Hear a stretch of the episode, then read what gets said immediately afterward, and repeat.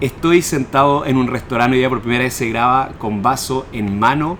Hoy día traigo a una inspiración emprendedora, alguien que conozco ya hace años, que tengo la suerte de conocer gracias a mi mejor amigo. Felipe Gellerstein es uno de los fundadores de Tamango Brebajes, una de las cervecerías artesanales más importantes de Chile, que hoy ya cuenta con dos bares restaurantes en Santiago. Tras estudiar agronomía, Felipe se fue a Estados Unidos a conseguir trabajar en algunas de las mejores cervecerías artesanales de la costa oeste para aprender el arte de hacer cerveza y así concretó su sueño de poder volver a Chile y hacer una cerveza extraordinaria. La filosofía detrás de Tamango está guiada, como ellos dicen, por el instinto y la búsqueda de la calidad. Crean cervezas frescas, distintas, irresistiblemente lupuladas, maltosas y hermosas. Hoy día estamos en su local, su local nuevo acá en Vitacura, para que lo vengan a conocer. Y como siempre, estructuro la entrevista de acuerdo a quien tengo al frente. Así que para Felipe hoy día la estructura de la entrevista es según las etapas de la elaboración de la cerveza para que la gente vaya ah, vendiendo un poco de esto de que es su, su mundo. Pero la primera pregunta como siempre es ¿cómo está Felipe? Gracias por recibirme acá en tu local. Primero que todo, salud Nacho, muchas gracias a ti por recibirme en tu podcast y muy contento de poder compartir un poco nuestra historia lo que se pueda compartir en, el breve tiempo que tenemos en este podcast, que estamos hablando de resumir muchísimos años de historia en un par de minutos, así que así es. Eh, la verdad muy contento de poder compartir un poquito de esto y de estar contigo aquí conversando y tomando una cervecita. Eso es. Hoy día estamos tomando una Green Room. Yo siempre tomo la corta corriente, le dije que me recomendara algo como en esa línea y esta fue la elegida, con esta partimos. Fue difícil elegí, nosotros tenemos distintos tipos de inspiraciones de personas. Hay inspiraciones deportivas, emprendedoras. Lo difícil fue con la cerveza y especialmente con, con, cómo has construido esta marca y este producto. Estaba cerca la inspiración artística, lo de tu, tu, tu, cercanía a la cocina, tu cercanía a lo, a lo estético, pero esto es un emprendimiento gigante. O sea, entonces decidimos categorizarte por ahí primero y quería partir esta primera etapa, la etapa de la molienda. ¿Qué es la molienda? ¿Cómo, cómo es, ¿Qué está pasando ahí para la creación de una cerveza? Eh, estamos hablando de la molienda. ¿Tú, me estás hablando de términos completamente técnicos cerveceros ¿Mm? o, estamos hablando de términos filosóficos? No, no, no, cervecero. cervecero para que la gente entienda ese proceso. Ya, la molienda, bueno, el, grano, la cerveza se.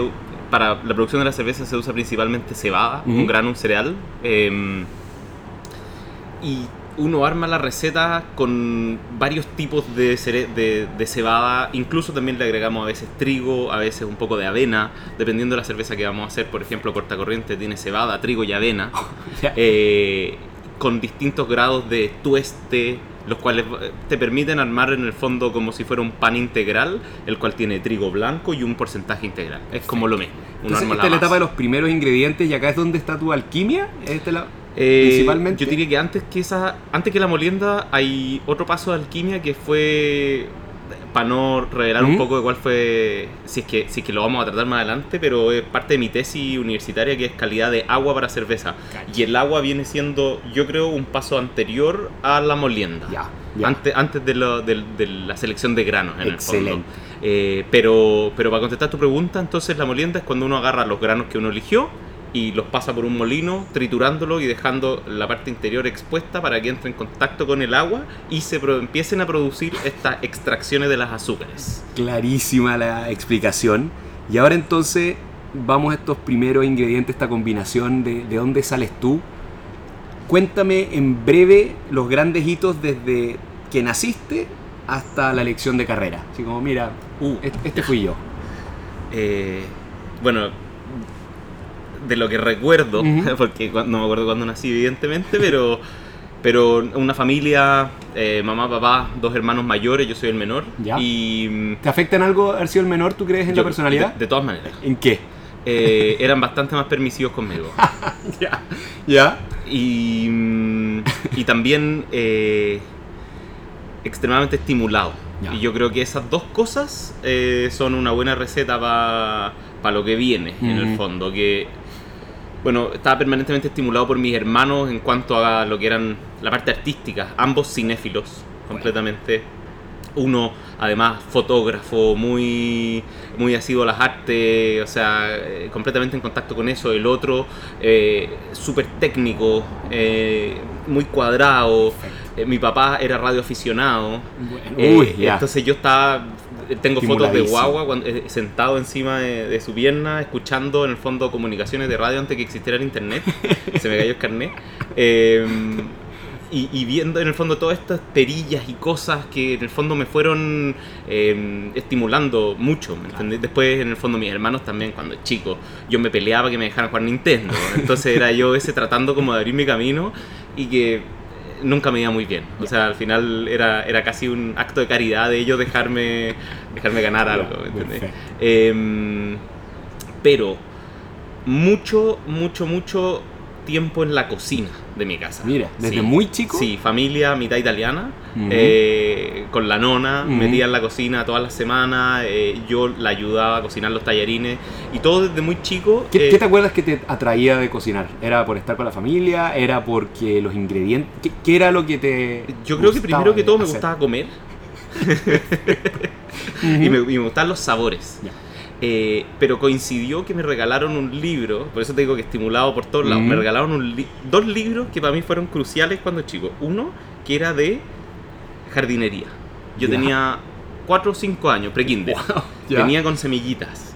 Y era como sembrar rabanitos, zanahoria, qué sé yo. Así que yo a los 4 años, en el fondo, ya estaba haciendo una especie como de, de vista hacia el futuro en la carrera que elegí que era agronomía. Qué increíble. In- eh, La verdad es que los papás, y yo que en el fondo voy a ser papá ahora pronto, eh, eh, como que me, me doy cuenta de esto y en retrospectiva digo, la verdad, uno como que les marca el camino a los hijos, eh, obviamente dejándolos ser y, y todo lo que queráis, pero en el fondo les mostráis cosas que pueden ser interesantes para ellos desde muy temprano. Totalmente. Me regalaron ese, sembré eh, rabanitos, sembré zanahoria y los coseché. Una cuestión que para mí fue... o sea, Milagrosa. Sí, o sea, cree ¿cómo, algo. ¿cómo puse esto yo acá y ahora estoy comiendo esta zanahoria y algo increíble y en el fondo entender un poco el ciclo de vida? Eso para mí, punto número uno. Y punto número dos, me regalaron un libro de cocina, que era cocina cultural, era cocina como... Estamos hablando que esto era como el 95. No sé si en Chile como que los... O sea, el, el aceite de oliva en Chile es una cosa que se empezó a consumir relativamente tarde. El sushi en esa época eran muy selectos los lugares en los cuales se vendía. O sea, cocinas culturales no había mucho. Y era un libro eh, que, que hablaba de recetas de comida árabe, que hablaba de recetas para niños. Wow. Era para niños. Entonces yo en el fondo empecé a hacer estas cosas, tratar de conseguir lo que hubiera. Si uno antes iba al jumbo, al mercado, cosas así. Cosas étnicas, culturales o, o diversas, no existía mucho. O sea, tú no encontrabas ciertos eh, especias y cosas así. Entonces, conseguir eso ya resultó ser como también parte interesante del proceso. O sea, que mi mamá me dijera como vamos a ver si es que encontramos estos ingredientes y si no, cómo los sustituimos y, y vamos desarrollando estas cosas. Entonces, uno, cultivar ciertas cosas para poder comerlas y dos, cocinarlas. Y siempre, eh, ¿cómo se llama? Con, con- con mi nona, con mi abuela y con mi mamá encima, como diciendo un poco, eh, fomentando esto, ¿no es cierto? Eh, y unos buenos eh, eh, paladares aventureros que eran mis hermanos que probaban todas las tonteras que yo hacía. Perfecto. Sí. Perfecto. Y en, el- en la etapa del colegio, ¿eras extrovertido, introvertido? Sí, muy extrovertido. Ya. muy extrovertido. De hecho, eh, es raro. Yo los primeros años de colegio eh, pasaba en la oficina de la directora, que era como la directora del junior, después del, del- de, ¿cómo se llama? Eh, cuando fui creciendo Mm. iban como cambiando los directores, qué sé yo, eh, pero yo te diría que hasta, se- hasta tercero básico yo pasé en la oficina de la directora porque era muy inquieto. Algunos dirían hoy día que déficit atencional, pero la verdad es que más que eso no era, me aburría. De hecho, me mandaron al psicólogo. Un- una profesora, en el fondo, me echaban tanto en la clase porque completaba las tareas rápido y Ujú. me aburría y empezaba a distraer a los otros compañeros. Entonces, eh, me mandaron al psicólogo. El psicólogo mandó de vuelta una nota al colegio diciendo: Este niño no tiene nada, no debe tomar ninguna pastilla, no es déficit atencional. Por favor, que los profesores se hagan cargo del fondo de los alumnos. ¿Me entendió, no? Que es un tema. O sea, lo hemos visto y yo ahora de grande como que lo veo y digo, claro, pues de repente, pucha, los colegios suman y suman y suman niños a las salas y, y es muy difícil manejar un, un, un corral de animales salvajes y, y que no se y que no se desboquen y que en el Mm. fondo eh, pero lamentablemente así es y, y mi abuela es profesora y ella también decía o sea no, que, que va a estar tomando pastillas a este niño a los 5 años Ya. 8 años o sea le, le modifica toda la estructura cerebral y ¿para qué lo vamos a cortar? Claro, hoy día a la edad que tienes, ¿cómo aprendes mejor, según tú? ¿Cuál es tu forma para cuando tenés algo, ya no sé nada de esto, me interesa? Ya, mira, yo siempre he dicho, yo no leo, eh, pero no leo libros, me cuesta mucho leer libros, pero en verdad sí que tú sumáis la cantidad de páginas y páginas y, y- y- y palabras que leo en internet, en foros, papers, Ya. lectura académica, leo un montón. Entonces yo te diría que en el celular, eh, Ya, es- medio tu- me encantaría que no fuera así, pero la verdad es que en el celular y ese es uno. Y el segundo es eh, y esto tiene que ver un poco con, con- como con la fase más académica. Yo hice muchas prácticas voluntarias, ni siquiera las que te leía solo en la universidad. Ujú. Vamos a llegar eventualmente, pero yo te diría que practicando es cuando uno más aprende. Perfecto. Por lejos. Perfecto. Y en el colegio entonces, inquieto. Muy inquieto. eh, cuarto medio, ¿cómo eliges? qué- ¿O fue antes la elección de... Sí, fue que antes. ¿Ya? Yo diría que fue antes. ¿Cómo Eh, fue que apareció esa opción? Un poco entre risas, eh, con hermanos grandes, dos hombres, eh, colegio Grange, tenemos la reputación de ser buenos para el alcohol, estamos en una entrevista de cerveza o relacionada a...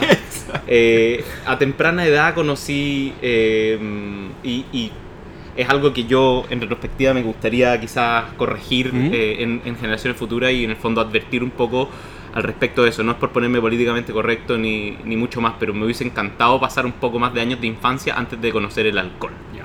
No es que tenga una enfermedad relacionada a, pero creo que en el fondo se toma muy a la liviana.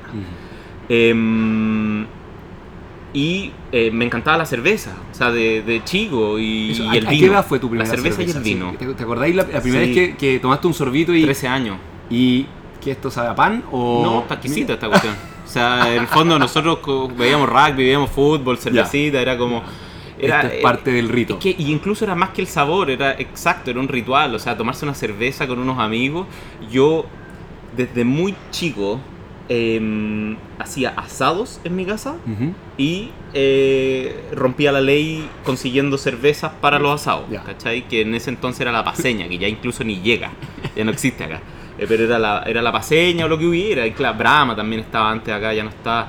Em, pero a los 13 años yo iba con mi grupo de amigos cercanos y eh, a esa altura ya de 13, 14 años mis papás se separaron y mi papá, que yo te diría que era eh, un poco más estricto que mi mamá, eh, ya no estaba en la casa y mi mamá trabajaba un montón, Perfecto. mucho, mucho. Entonces coincidía que no estaba mucho en la casa y entonces la verdad es que yo manteniendo en el fondo la compostura y nunca saliéndonos como de, de- ¿cómo se llama? Que- sin que se nos escaparan las cabras para el monte, como dicen, eh, armábamos asaditos tres, cuatro amigos, piolita, chelita y yo ahí siempre parrillero. Parrillero, parrillero, que era parte del De la legado de la cocina. O sea, siempre he cocinado, siempre, desde muy chico, como te comenté, hasta hoy. O sea, en la casa el que cocina soy yo. Perfecto. Em, y em, bueno, estábamos haciendo los asaditos y la cervecita y el vino. Y pucha, de repente empecé a conocer que la verdad es que agronomía, que era algo que ya me llamaba la atención, por que me encantaba la naturaleza. Y me encantaba como el ciclo de vida de las plantas y estar metido en la naturaleza y la observación de la naturaleza. Em, entonces me fui por agronomía sin siquiera tener campo, la verdad. Yo no tengo campo. ¿Había Eh, opiniones de tu círculo, hermanos, familia, como agronomía? Va, bueno, Eh, Tengo ¿hace varios sentido? tíos que son agrónomos. Ya. Entonces eh, lo les- encontraban como, como que era distinto a decir y sin, y sin una crítica de por medio. Era distinto a decir como voy a ser agrónomo que voy a estudiar cine como fue mi hermano el medio. ¿Me entendí? Que era algo mucho menos convencional. Claro. Pero que al igual, que igual lo hizo, ¿me entendí? Pero esto era como mucho más convencional. O sea, mi hermano mayor doctor, el del medio cine. Y yo agrónomo, pero como habían agrónomos, mi tía, mi, Ya. dos tíos. Y, o sea, y y- tenías una imagen de, de qué tipo de agrónomo iba. eh, voy a entrar a agronomía para Sí. ser un agrónomo especialista. Voy a trabajar en la industria del vino. a- Enólogo. Ah, Agrónomo ya. enólogo. Y de hecho yo me Ya. especialicé en enología y yo, que, y yo sabía que quería esa especialidad, a diferencia de muchos compañeros de agronomía, muy temprano. O sea, antes de entrar a agronomía yo sabía que quería enología. Yo sabía que quería producir bebestibles. Listo. ¿Cachai? Y, Excelente. y para mí ese fue como fue una decisión que yo creo que tomé como en tercero medio o sea todavía ni siquiera estábamos estudiando ni para la PSU que era en ese entonces y, y la verdad es que eh, ya, ya estaba tomada esa decisión siempre abierto a cambio Em, pero sí. Bien. Con eso armamos la molienda. Etapa Ujú. 1 terminada, tenemos más formado y entrando a agronomía. Segunda etapa de la elaboración, el macerado. ¿Qué es el macerado?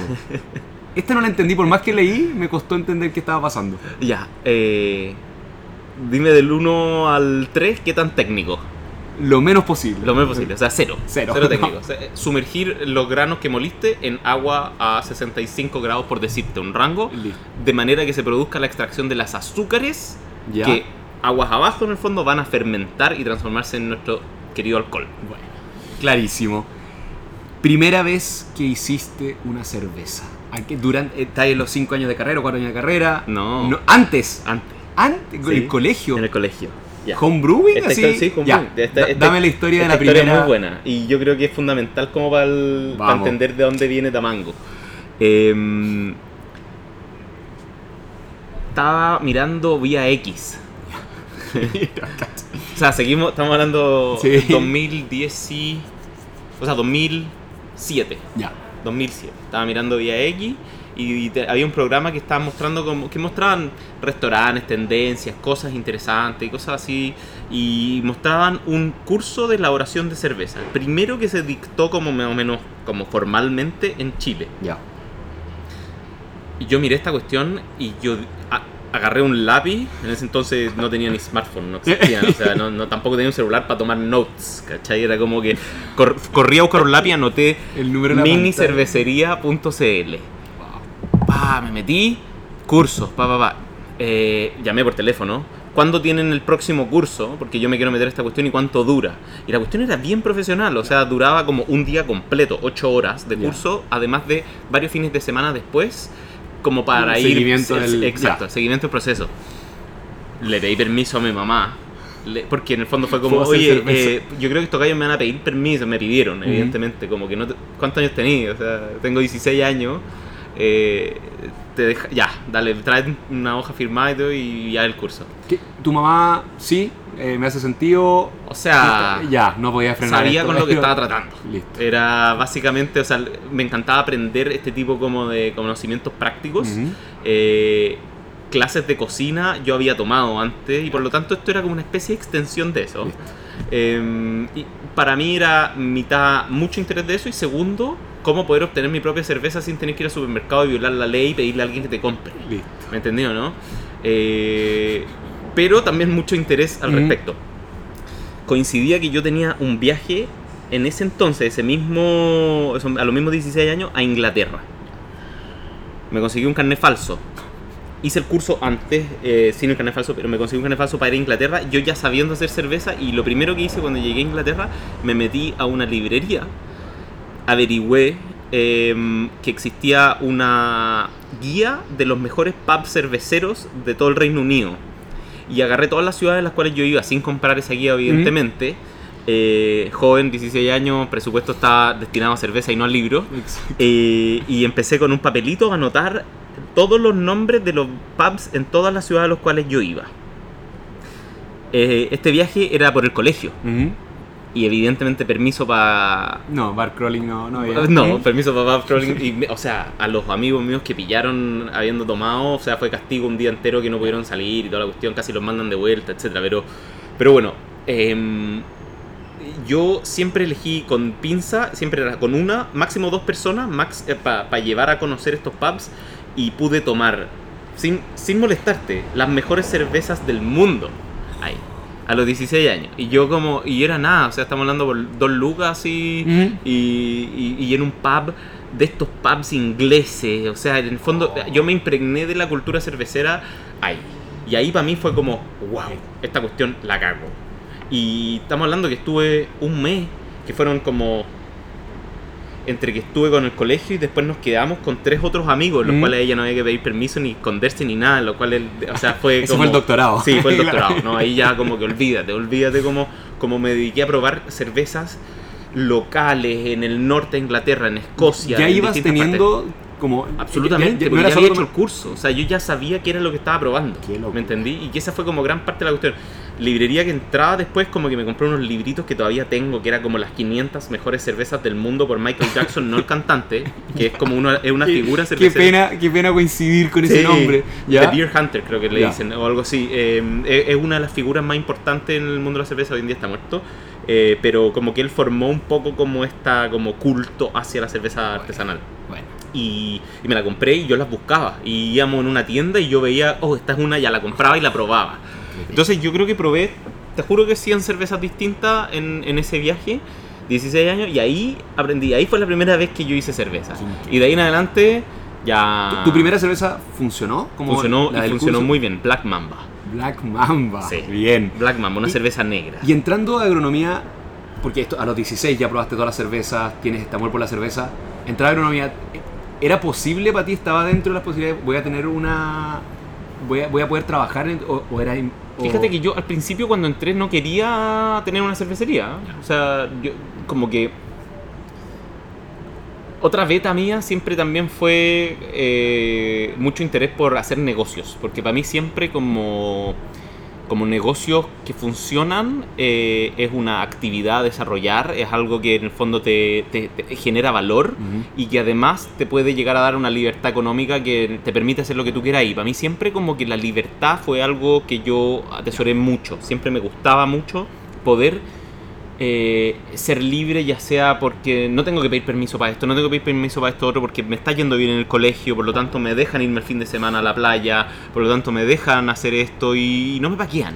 ¿Me entendido? ¿no? Porque yo sabía que en el fondo con libertad viene la responsabilidad. Y yo sabía que si que tenía la parte de responsabilidad, ok, tenía la libertad. ¿Cachai? Entonces, para mí eso fue como la misma ecuación en la parte de los negocios, que también esa yo te diría que viene del lado de mi papá. Mi papá siempre eh, tuvo sus propios negocios y él siempre como que me fomentó a entender cómo funcionan los negocios. Cuál es como que, que yo te diría que es algo que no todos tienen. No, yo no Eh, lo tengo. Ya, No. perfecto. Yo, yo discrepo, yo creo que tú eres bastante... Tengo muy buenos socios. Ah, ya, perfecto. Sí, sí. Pero bueno, por lo menos sabéis eso, por lo menos entendí eso. Pero hay gente que simplemente no entiende esto y, y no tienen por qué. Ujú. ¿ya? O sea, no, no digo todos deberían saberlo. Para mí, los, eh, el ramo de economía, yo lo tomé como electivo desde muy chico y siempre me gustó. O sea, yo estaba ahí en primera fila como aprendiendo. Yo, yo sabía lo que era como, en el fondo, dar acciones a, Ujú. como incentivos a ciertos empleados desde, desde el segundo medio, que era como estaba en el libro que yo leí, yo como que entendía de qué se trataba eso, ¿cachai? Em, como dar participación, me refiero. Y... sea, para mí, para mí fue como, como em- empezar como a desarrollar un negocio y, y lo hice durante la universidad, como para volver Mm. para atrás en el fondo que antes de, de- de querer tener una cervecería, yo estaba como sensible a lo que era el mercado de la cerveza y yo veía que todavía estaba no estaba desarrollado. Yo decía, si es que yo pongo una cervecería, o tampoco lo entendía muy bien. Yo decía, si yo pongo una cervecería hoy día, ¿cómo me va? No creo que me vaya bien, ¿me entendido? ¿no? Yo creo que todavía, todavía le falta madurez. Entonces, en la universidad, para tener un poquito más de platita, qué sé Ujú. yo, eh, me dediqué a hacer asado al palo. Ya. Entonces hacía como catering con asado al palo. Eh, me dediqué a hacer huertos en casas. Eh, entonces a construir huertos. Iba al home center, constructor, compraba ladrillos, Qué, qué armaba lindo esto huertos. que, que- que tu, tu espíritu emprendedor está siempre Mm. asociado a, a, a- a- a la naturaleza, o sea, como a a, comida, a lo- o al agro, la- a la no, agronomía. sí, que sí, la sí, agronomía, estamos hablando, agronomía es hacerse un asado, tomar cerveza, tomar vino y, y plantar cosas y comerlas. Pero, pero ¿Me ¿quién, te tenía ese lo del balance entre, claro, responsabilidad y libertad, entre quiero que sea un negocio, quiero que sea viable, quiero Sí. porque esto me, me- me da esa tranquilidad? Sí. Eh, ¿Quiénes tomaron la primera Black Mamba? ¿Quién- Eh, un grupo de amigos. ¿Ya? Em, un, un grupo de amigos cercanos y mi hermano. Eh, y también. em, yo me acuerdo, no fueron muchas botellas, o sea, fueron, estamos hablando que fueron 20 botellas de litro, de estas como botellas de litro de vidrio eh, de cerveza retornable, las cuales como que yo recopilé de distintas fuentes. ¿Ya? Mm, O sea, puede que me la haya tomado yo, pero puede que Mm. me las compartieron. Y onda de Báltica, Ya. hablando de ese nivel, ¿cachai? Como, como o de Becker o de escudo y filo. Yo tenía todas estas botellitas y las lavaba con cepillos y las sanitizaba porque tenía que estar todo estéril, las tapas también y todo, qué sé yo. Y una vez que estaba listo, el bidoncito de 20 litros yo lo trasvasijaba y lo carbonataba y era una stout. Una stout, oatmeal stout. Eh, y que quiere decir una stout, una cerveza negra con avena, una espuma maravillosa. Y yo tenía un profesor en esa época que eh, colaboraba para lo que era la primera guía de la cerveza chilena. Wow. La primera, nunca más, nunca antes había hecho, y que era con Pascual Ibáñez, Ya. eh, con... Me voy a, voy a hacer esta Mm, cuestión, es muy interesante porque eran tres personas, era Mario Ávila, que era mi profesor, era Pascual Ibáñez, que es el este Master Sommelier, eh, que tiene la Escuela de los Sentidos, y el tercero, que era José Antonio Alcalde, quien resulta que dos años después, no, tres años después, iba a ser profesor mío de la universidad.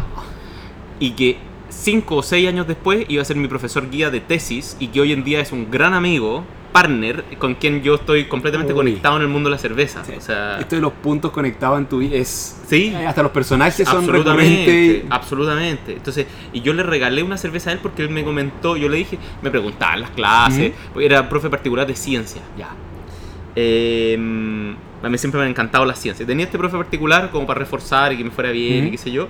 Y, y el profe me. y yo le comentaba y me preguntaba en qué está y qué sé yo. Yo le decía haciendo cerveza. En serio, mira, yo estoy colaboro en esta cuestión, qué sé yo. Le regalé una botellita, se la llevó. Y volvió y me dijo, oye, salió puntuada, pero excelente. Me dijo, excelente, onda, bueno, sigue en esto, ¿cachai? Y yo como para mí dije, chao, onda, esta cuestión. O sea, yo sabía que estaba rica. Mm, pero sí yo la comparaba sensorialmente, ya algo de paladar tenía. Siempre he sido muy sensible, sobre todo olfativamente. Muy sensible olfativamente. O sea, para mí yo como que si, es que, si estoy en el piso 8 y hay alguien en el piso 1 cocinando algo, yo como que tengo que cerrar la ventana porque como que me inunda, como que me... A mí los olores yo los cacho al toque, ¿cachai? Entonces eso para mí es como una fortaleza, una herramienta la cual he desarrollado mucho. Y los sabores, producto de la cocina Ya. Está desarrollado. Entonces, algo de paladar tenía, yo decía, está rica, pero igual necesitaba una validación de alguien que se dedicara más a esto. O sea, Y este, y este, este- este- estos tres que se dedicaban a catar lo que había en el mercado y me dijeron, obviamente no la podemos poner en la guía porque no existe, no está en el Mm. mercado. O sea, que voy a poner cerveza de mi alumno. Ok. ¿Cachai? Hoy, hoy en día ya, ya está más. Tú, tú fuiste, imagínate, a los 16 años de los primeros alumnos de un curso de cerveza que se anotaba desde la pantalla de un computador. Ujú. Hay gente que debe sentir, puede estar escuchando a la persona, esto como, oh, me gustaría hacer mi propia cerveza. Sí. Ya. Sí. Eh, le- eh, echamos un poco para atrás y. Sí. ¿Qué tiene que saber alguien como para. Mira, pucha, es. eh, me imagino que no es tan glamoroso y que tiene una parte más. Debe tener algo algo algo súper mateo de hacerla bien porque es una fórmula. Sí. Eh, ¿Para quiénes es hacer cerveza? Ya. Yo siempre les digo, no es casualidad de que los alemanes son secos para hacer cerveza. análisis! Ya. ¡Oh, ya! O sea. Bien. Tú sabías, o sea, tú pensás en cerveza, lo primero que se te viene a la cabeza, los alemanes, ¿no es ¿cierto? Oktoberfest, los alemanes que se. Más allá de la industrialización, es por, la- es por el método, porque hacer cerveza requiere de mucha metodicidad, de mucha disciplina y mucha limpieza. O sea, tú, la, donde tú produces cerveza, la cuestión tiene que estar impecable o te queda mala. ¿Ya? Y no puedo enfatizar más en eso. O sea, nosotros hoy en día tenemos en la planta instaurados sistemas de control de calidad de la parte como microbiológica y de limpieza que son como dignos de laboratorio, ¿cachai? Entonces, porque yo me di cuenta de que en verdad eso era como crucial. Hacer cerveza en la casa, bájale, bájale un par de cambios, pero el principio es el mismo. O sea, si no te vaya a comprometer con un método, si no vaya a realmente dedicarle las horas que requiere, que son muchas. O sea, cocinar, que es un día, Ujú. va a darte como una especie como de, de, de- de como tiempo. Día 1, cocinar. Incluso día, día menos 1 o día 0, la preparación. Tú la noche antes preparáis lo que hay a cocinar, ¿no es cierto? En la mañana empezáis a cocinar, que empezáis con la molienda, la cual podía ser el día antes, a mí no me gusta, a mí me gusta el mismo día, porque se oxida menos el grano cual moliste. Eh, empezáis, te demoráis aproximadamente 8 horas, podéis demorar 10 horas. Ya estáis toda una jornada laboral dedicada a tu hobby, ¿cachai? Y lo hiciste, cocinaste, eh, se enfrió esto que estuviste cocinando todas estas horas, eh, lo pusiste en una especie como de bidón, pues hiciste estos bidones de agua azules de 20 litros Mm. y empezó a fermentar, ¿no es cierto? asumiendo que estaba todo estéril y que estaba todo maravilloso y que la levadura que le echaste funcionó y que todo funcionó, ahora te queda un lavado de todos los equipos que usaste, ¿no es cierto? Eh, ya, entonces empezáis a lavar y toda la cuestión, es decir, se transformó en como 11 horas y media. Mm. Ya. Y ahora esperar. Entonces ahora requiere paciencia. Pero, pucha, le dediqué 11 horas y media a una cuestión y no me lo puedo tomar al o tiro. sea, Eso te iba a decir como tanto esfuerzo comprimido en 24 horas y después pasas a pasas a, a tener que esperar por cuánto tiempo. Aproximadamente 3 semanas a un mes. Ya. Y confiar que, Pero que eso- quedó bueno. Pero Porque no hay, no hay ni una prueba intermedia, pues esto es... podéis probar, pero te juro que te hace peor. Porque te empezáis a paquear. Porque la cerveza en los pasos intermedios, como que tú decís como, oye, está. no está buena. No está buena, eh, algo le pasa a esta cuestión, voy a tener que Uy. botarla. ¿Y cuántas veces yo creí que iba a tener que probar una cerveza y pasó un poco el tiempo? Y yo dije, oye, sabes que en verdad estaba perfecta. Tres semanas. A O sea, un mes. O sea, estamos hablando que a nivel casero, tú terminaste, termina la fermentación que dura aproximadamente entre 5 a 8 días. Ya. Comienza la maduración, que puede durar entre 3 a otros 5 días. Después tú podías embotellar. Y cuando tú eres chico en la casa, no carbonatas con CO2 forzado, sino que carbonatas con. Tú carbonatáis con, em, con, con le- azúcar, le echas un poquito de azúcar a la botella y tiene levadura y lo- tú lo tapas y empieza a juntar presión y esa presión genera el CO2, Ya. que es el que le da el gas a tu cerveza. Historias de cerveceros caseros que le han explotado las botellas porque le echan más azúcar de la necesaria, hay Oh, tantas como cerveceros en el mundo. ya. Ya. Afortunadamente, en, en ese minuto a mí no me pasó tanto y yo pasé, yo te diría que yo pasé rápido a profesionalizar eso, a hacerlo como lo hacen las cervecerías grandes, pero en chico. Ya. Bueno, entonces esperáis ese tiempo, qué sé yo, y, y, y tenéis tu, ¿cómo se llama? Tu, tu, tu cerveza lista para enfriarse. Y la enfriáis, y la abrís y la probáis. Y ya, si que te quedó buena, o sea, eh, valió la pena un mes. Pero para darte contexto, un mes no es nada. Tú para hacer vino, que era Mm. mi otra, otra mi pasión, línea, sí. la, la analogía. O sea, ya imag- imagínate tú entrar ya a trabajar a una viña la cual ya tiene uh, eh, parras productivas que producen racimo.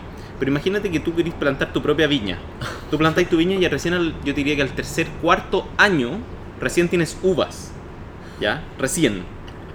Más o menos incluso, ni siquiera son buenas uvas. Pero asumamos que ya cuarto al quinto, cuarto a quinto año ya tenía una buena producción como para empezar a producir vino. Tú producís el vino en la vendimia, el cual se produce una vez al año. A diferencia de la cerveza, la cual tú producís todos los días si tú querís porque la cebada, el grano está seco. Acá la uva se cosecha cuando la cosecha, cuando, cuando la uva te dice, hoy día cosechame porque estoy perfecta para hacer el vino. Listo, pum. Cosecho y hago todo lo que yo puedo hacer con toda la uva que tengo en un momento en el año.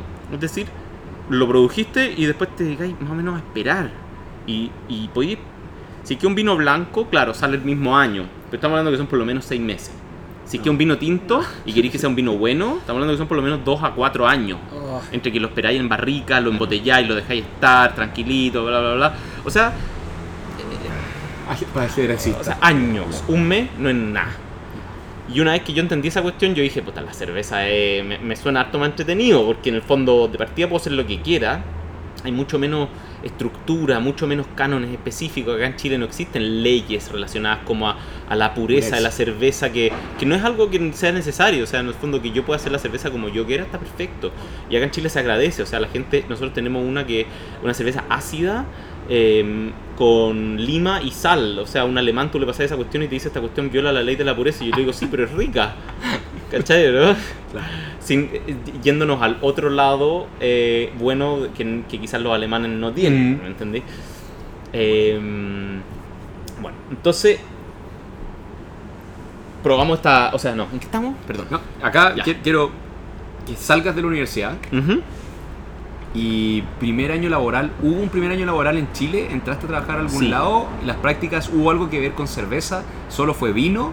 ¿Y cómo llegas a decidir irte a Estados Unidos a este viaje exploratorio? Em, ya, hice una... O sea, yo hice hartas prácticas en la universidad, que me las pedía la universidad. Y después, eh, cuando salí, me dediqué a buscar prácticas en enología. Ya. Eh, me dediqué a buscar prácticas en, en el, en la área enológica, que lo que se hace tradicionalmente es hacer vendimias. La vendimia es la cosecha del vino, que es, cuando, es empleo temporal, el cual la viña es cuando más requiere de personal.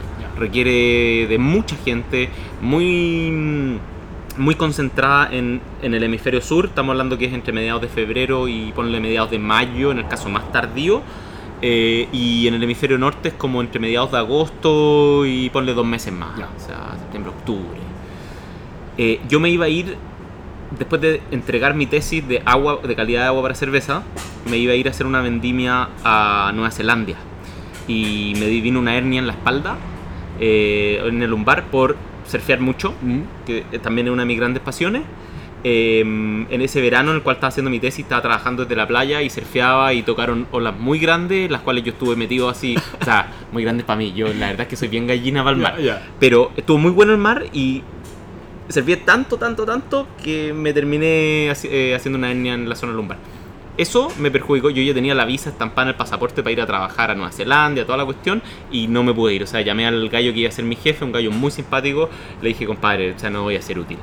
Eh, me dediqué a hacer kine, rehabilitación, y para el segundo semestre ya estaba ok. Y me conseguí una vendimia en el hemisferio norte. Porque el primer hemisferio sur, la primera mitad del año, el hemisferio Ujú. norte, la segunda mitad del año. Me fui a California.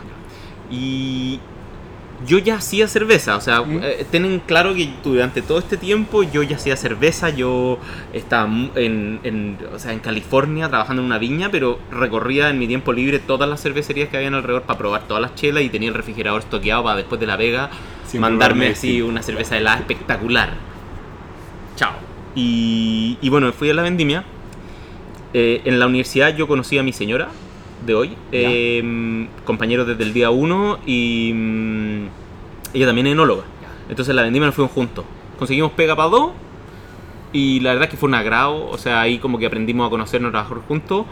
eh, y, y la verdad es que ella también como que eh, es mucho más interés mío que de ella, la verdad. Yo diría que de ella hoy en día le apasionan más otros temas más que la enología y como que la cervecería, pero para darte contexto, trabajamos hasta el día de hoy juntos. Ella trabaja en Tamango. Buena, no Eh, sí. Y, y, y no es la primera vendimia y Tamango no han sido las únicas dos. O sea, hubo otra entre medio en la cual también trabajamos juntos. Así que no es para todos, pero sí para nosotros. O sea, yo sé que, que alguna gente, algunas personas dirían macabeo o, o dirían, estáis loco, me suicido. Pero nosotros probamos trabajando por separado y terminamos como tres veces pololeando en- cuando estábamos en esa y, y no. La verdad es que no funcionó porque yo me meto tanto en la pega que hago que perdíamos comunicación. ¿Cachai? Como que no. El no vernos en el día a día y el que ella no entendiera como mi grado de como. de estoy tan invertido en lo que Sí, estoy pues, o sea, haciendo. cuan- tú, esto como estáis estáis compenetrado con tu proyecto. eh, Absolutamente. Y si es que no era el mío, igual era lo que estaba haciendo, ¿cachai? Mm. Pero. Pero estaba tan metido que, que como que en el fondo no nos comunicábamos tanto y eso y clave de cualquier relación la comunicación. O sea, ítem número uno. La base es la pirámide alimenticia de la relación. Eh, entonces, y, y entonces están en vendimias En vendimia en el norte. eh, sí, ¿Y claro. ¿Cómo llegas a la cerveza de nuevo como a... Bueno, ahí visitando harta cervecería y haciendo hartos contactos Ujú. y como viendo, oye, puta, ahí estaba trabajando en vino, pero también veía cómo estaban los otros gallos trabajando en cerveza y decía, puta, igual está entretenido esto. Como que podría explorarlo en un nivel un poquito más profesional. Em, me quedó el bichito. Yo ya, durante el año de mi tesis, que fue el 2014, esto fue el 2015 donde estaba vendimiando, pero el 2014, el último año en la universidad, yo y que este es como la historia de origen de Tamango. Tamango no es la primera cerveza que yo hice, no sé, se llamaba Black Mamba, pero no tenía el nombre Tamango. Cuando una vez me fui de viaje con mi polola entonces, señora hoy, eh, estábamos en Costa Rica, surfeando, y mm, para que lo pongan ahí en zorrones. eh, em, y, y- y yo estaba como con muchas ganas como de hacer algo y como que le decía, pucha, ya vamos a terminar la universidad y todo. Eh, de repente como que esta pasión, esta cuestión de, podríamos ponerle nombre y empezar a como hacer cervezas con etiquetas, con diseños y empezar a vendérsela al grupo cercano. Parte de este como espíritu emprendedor, el cual yo te había comentado de los asados, de los huertos, Mm. que ya estaba como medio en senescencia. Y, y pero la cerveza iba como así y de hecho yo te diría que estaba también en el mercado local, como empezando como a juntarse presión en la ollita, ¿cachai? Entonces, eh, o a subir la espuma, Mm, haciendo eso, el, el eso, paralelo ya, cervecero. ya, ya. Eh, entonces, ya, ¿y cómo le queréis poner? Ya, tamango, pongámosle tamango. Y en esto, acá pasamos capítulo 3 ya. O sea, el, Ah, capítulo capítulo 3 tres, es ya. solamente tamango. Ya, de ahora en adelante, que es la cocción. Ya, esto funcionó. ¿Qué, qué es la cocción? En, en- La cocción es cuando, cuando tú, de la maceración, imagínate que la olla tiene abajo una especie como de fondo falso o colador, ¿Ya? en el cual los granos se quedan arriba de eso y el, todo el líquido escurre hacia Perfecto. abajo y tú lo llevas a otra olla. Ya, Y en esa olla se cocina. ya. ¿Y esto cuánto, cuánto tiempo están en eso? Eh, mira, tran- transferir el líquido de el, la olla 1 de maceración a la olla 2 se demora aproximadamente una hora y media Ya, y, te- y hervirlo es otra hora adicional. perfecto. ¿ya? Eh, en ese hervor tú le echas sazón, eh, que, que en el fondo ¿Qué cosas eh, pueden ser? sal y ¿Cómo qué pimienta a la sopa, acá serían lúpulos, por decirte. O si es que... que- que ¿Hay miles de lúpulos? Sí, miles. Miles, como, ¿Y, y qué países son como cepas de vino. Cabernet, Merlot, Sí, bla, sí. bla, bla, bla, bla, lúpulo, lo y, mismo. ¿Y los lúpulos, hay países más lupulosos que otros? Sí. ¿Qué eh, países como la meca Yo te diría que países con tradición cervecera fuerte son generalmente los productores como tradicionales. Entonces, Alemania, súper buen productor de lúpulo, pero lúpulos tradicionales, para cervezas tradicionales. Estados Unidos, hoy en día, es, es el 99% del lúpulo que yo consumo, que es en el Valle de Yakima, en el noroeste, o sea, borde con Canadá. ¿Ya? Eh, y ahí se producen los lúpulos como más exuberantes, aromáticos, ricos, los que cortacorrientes, 100% lúpulo de ahí. Ya. Green Room que estamos tomando, o que estábamos, vamos a tener que ir por un refill y poner pausa, pero eh, también 100% ¿Y lúpulo esto- de ahí. estos lúpulos tú te los traes desde allá? Traigo. ¿O, o- y, Refrigerados, no, acá? ¿O, o vienen No, no, no. acá? Se, se tienen que cortar allá y te traes Vienen procesados. Vienen procesados. O sea, en el fondo allá son unas lianas de 8 metros que tienen unas flores que parecen cogollo. Y estas, y estas se cosechan, se cosechan las flores, se secan, se muelen, se, o sea, trituran en el fondo y se peletizan. Y se hacen pellets y se meten en unas bolsas selladas, pero tienen que permanecer refrigerados. Es un producto fresco. Y eso eh, nosotros lo importamos en contenedores refrigerados, como quien exporta cereza. Nosotros lo traemos para acá refrigerado y lo metemos en cámaras de frío en nuestra planta. Qué locura. Vamos a hacer una pausa aquí para hacer un refill Bien. y volvemos con el origin story de Tamango. Estamos de vuelta acá con la cerveza, la vamos a probar en vivo y en directo para seguir con la historia, capítulo 3, la cocción, que es el, la historia de origen de Tamango. No, estáis loco. Increíble. Increíble. Coyote se llama. esta. Coyote, esta no Sí. la había probado. No la había probado nunca. Inspirada en lo que sería una cocción de cerveza en el eh, en, en la camper de Jesse Pinkman y Walter White en el desierto ahí a la espera de los coyotes. Deliciosa. Bueno, Pongámosle entonces, nombre. pongámosle Tamango. nombre, Tamango es un lago en el sur. Eh, ¿O- Mira, es un lago, pero ¿No es por eso? no es por eso. La, la historia de origen era que mi hermano, el 2012, el hermano mayor, el doctor, se Ya. fue a vivir a Coyhaique. Y yo lo fui a visitar varias veces y me encantó la Patagonia. O sea, eh, eh, para mí fue como wow, increíble este, este lugar. Y después de vivir en Coyhaique se fue a vivir a Cochrane. Y él vivía en el borde de lo que se llamaba entonces el Parque Nacional Tamango. Que es distinto al lago Tamango, que el lago Tamango está cerca de Cerro Castillo. Perfecto. Estaba más al norte, está Ya. cerca de Coyhaique. Y, y cuando se fue a vivir a Cochrane, ahí yo conocí el Parque Nacional Tamango, que hoy en día se llama Reserva Cochrane. Y, mm, y me encantó. Y, y yo dije, Tamango, ¿qué será Tamango? Y yo soy bueno para tomar mate. Bueno, bueno, desde chico. Ese otro de mis intereses que quizás deberíamos haber mencionado, porque estamos hablando que el mate es un sabor amargo. Y a mí siempre me han gustado los sabores amargos. Y la cerveza tiene su grado. Sí, ¿me entendieron, no? Eh, esa historia del mate es bien curiosa. O sea, como que. Yo diría. O sea. No era un niño tan atípico, pero era típico en ciertas cosas que quizás un niño. Yo fui a una feria artesanal cuando chico, a los 8 años, y le pedí a mi mamá, le dije, mamá, ¿qué es eso? Y me hizo un mate, para tomar mate, como los argentinos. Y yo le dije, cómprame uno. Eh, y me dijo, ¿para qué quería un mate? Si no, esa cuestión te prende mucho, no sé qué cuestión. Ya, pues la molesté. Le dije, no, si, dale, qué sé yo. Mi mamá me bancaba con todas las cuestiones, la verdad. Eh, y me lo compró. Y la verdad es que nunca dejé el mate desde los 8 años. O sea, hasta el día de hoy tomo mate todos los días. Todos los días. Como corresponde, amargo. Y bueno, ese, mm, ese sabor continúa en el, en el tiempo. Y llevándolo a la Patagonia, en la Patagonia todos toman mate, compartiendo unos mates con un gaucho. me empezó a contar que, que era el nombre Tamango. po. A ver. Ya. Entonces yo siempre cuando me preguntan, porque te puedo imaginar que obviamente me preguntan, ¿y por qué Tamango? Mm. ¿Y por qué brebajes? Ambas, ambas son preguntas de, de conversa con una cerveza, pero yo siempre les digo, ¿queréis la historia corta o la historia larga? Aprovechando que no tenemos restricciones, Eso. nos vamos a ir por la larga. La corta, un parque nacional en el sur. Listo. La larga. Se dice, y no hay absolutamente ningún eh, documento que certifique lo que yo voy a decir, Mm. pero se dice, y cuentan los gauchos en el sur, que yo creo que hay historia suficiente, es validez suficiente. Que cuando llegó Darwin por abajo, ¿no es cierto? Mm. Y empezó a hacer su avanzada de abajo hacia arriba y a documentar lo que veía y qué sé yo, vio unas huellas en la nieve. ¿No es cierto? Sí. Eh, esta historia hasta ahora todo le parece familiar. Claro, la de Patagones. Eh, Patagones, pero resulta, ya, resulta que iba con un escribano que era italiano. De hecho, por eso es que pusieron patagones y no patones, o de, en un lenguaje que es más familiar. Pues, claro, como que él lo escribió. eh, de hecho, esos escritos que eran como, creo que para la corona española, iba con un poquito. El cuento del gaucho no iba con tanta. tanta- pero yo igual lo como que lo leí después en otros foros y cosas así para entender de qué se trata. Pero básicamente, estas huellas que, que estaban en la nieve, que eran de patas grandes, que hacen que en el fondo el territorio después en el tiempo se le ponga Patagonia, la tierra de la Ujú. gente con las patas Patas grandes, resulta que los hay tampoco tenían las patas tan grandes. Creo que eran los Selknam, por decirte. Sí. Que sí, puede que hayan sido altos y todo lo que queráis. Pero las huellas en la nieve eran grandes porque usaban unos zapatos de pieles de oveja. ¿ya? O pieles de cordero. Eh, y, y esos zapatos, ¿cómo se llaman? No, ¿esos eran los tamangos? Esos eran los tamangos.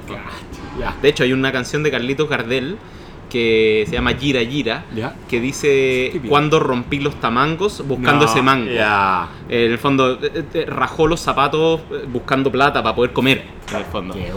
Entonces, los argentinos hasta el día de hoy usan en su lenguaje la palabra tamango para referirse a los zapatos. Tamango quiere decir zapato, pero si tú lo veis en un modo más macro, tamango es lo que le da el nombre a la Patagonia. Claro, claro, claro. Y, y al principio era como el ritmo de la palabra, eso era como tamango, ¿qué, qué significa? Sí, era la curiosidad de esta palabra, no existe. Eh, es que encontraba que era una historia digna de contar. Y yo sentía que era una historia de origen de nuestro territorio y que nadie la estaba contando. Entonces me parecía como, hagamos algo con este nombre. y el apellido, brebaje de. brebaje. Nunca me gustó cerrarme a, a nada. O sea, dije, ¿por qué solo cerveza? Si en el fondo yo sé hacer vino, sé destilar. Ustedes tienen gin. Tenemos un gin guayabera de tamango brebaje. Hemos tenido cold brew coffee, Sí. eh, cool beans. Eh, y pucha, en el futuro quizás otros productos, ¿me entendí? Entonces como que no quiero cerrarme, no es cervecería tamango, es tamango brebajes, todo tipo de brebaje. Que el brebaje eh, lo acuñó por primera vez, yo diría, mi profe José Antonio Alcalde, ¿Ya? en su en una brebajería que tenía él, que, que y, y- y en el fondo él siempre me dice, me lo copiaste, pero se siente orgulloso de que lo hice. Porque brebaje uno lo asocia como al calderón de un mago, así Claro. como. este, eh, Eso lo- lo hacemos, bre- po. Bueno, O sea, Eso. eso mismo hacemos. ¿Qué dijo tu círculo cercano cuando esto se estaba empezando a volver algo real? Mira, yo más que decir, yo lo veía cómo funcionaba. Yo hacía la. Esto siempre tenéis que verlo con hechos, no tenéis que, no tenéis que irte como a lo, a lo que dicen. Porque todos te pueden decir, tu cerveza está rica, tu cerveza está rica, tu cerveza está rica, pero pucha, nadie te la compra y ¿de qué te sirve que esté rica? ¿Me entendés? No, tiene que ser comercialmente viable en el sentido que una vez al mes yo agarraba todo lo que yo había producido ese mes, lo guardaba, lo etiquetaba y lo hacía siempre con o mis hermanos, que incluso colaboró mi hermano eh, del medio, el cineasta, Ya. pintor, fotógrafo, con elaborar las primeras etiquetas para Tamango. Bueno. Sí. Eh, y eh, después, en el fondo, ellos también me ayudaban a etiquetar. Y después también mi señora de hoy, eh, amigos cercanos. Y te- voy a hacer un. ¿Cómo se Ujú. llama? Un, voy a poner un post-it aquí en este. Sé que tú tenías una afición por los post-it. así que ¿Cómo te acordáis de voy a, voy a poner un post-it aquí en este para mencionar un poquito después de, respecto a que amigos que en el fondo trabajaron en ese entonces conmigo, que me Ujú. ayudaron a hacerlo, hoy en día tienen un cierta No. participación en la empresa. Sí, sí. Así que eh, a eso me refería con... ¿Me entendí? O sea, se, se dio la opción de comprar una pequeña acción, un pequeño porcentaje para ser los partícipes de este proyecto, el cual estuvieron, o sea, ellos dijeron, yo lo vi crecer, yo lo vi nacer. Entonces volví de Costa Rica con el nombre. Tamango, Tamango, yo lo tenía anotado. Y con, la, y con los nombres de las tres primeras cervezas o cuatro primeras cervezas que yo quería hacer, todas con nombres distintos, que no era ya era un modelo distinto. Obvio, pues eso es- Acá no era la. Tamango Golden, la Tamango Pale, la Tamango Stout, la Tamango... No, yo dije, quiero hacer una, una etiqueta diferente, con, un, con una presentación diferente, con un nombre diferente, pero que abajo diga Tamango Oreja y quiero que eso sea parte del branding. Yo me acuerdo de ti en esta época y, y tú eras el primo de mi amigo Ujú. y que, que- que eres como su hermano chico y, me, y me decía como, no, habla con el Fede", como yo estaba empezando a emprender el 2016 Ya. y estabas llegando tú con esto y yo te decía, yo voy a hacer un parque de diversiones y tú me decías, yo voy a hacer cerveza y yo, ah, cerveza. Y me, me, me empezáis a hablar, me empezáis a hablar de rooms. los escape rooms, sí, Sí. y me empezáis a hablar de no, pero es que cada etiqueta va a tener un diseño especial y estos son y que las tapitas van a ser de colores y tiene que ser en lata. Yo, pero en lata y como En lata. como habían tantas cosas revolucionarias de como no, no, solo solo latas, no voy a distribuir, sino que va a ser súper como contenido esto Sí. y yo voy a elegir los lugares, Claro. pero había un master plan, Había un tal master como, plan, como que alguien tuviese soplado, esto va a funcionar, pero tienes que aguantar tanto tiempo para y todo hacer sentido. Y tú me lo contaste el 2016 como con una, como una tranquilidad de como... te dije, para el lanzamiento, no, no, es que no, esto no es una cerveza como para hacer un eventito, como... Claro. No, no, no, esto es así y los diseños tienen que ser y cada uno va a tener un nombre. Sí.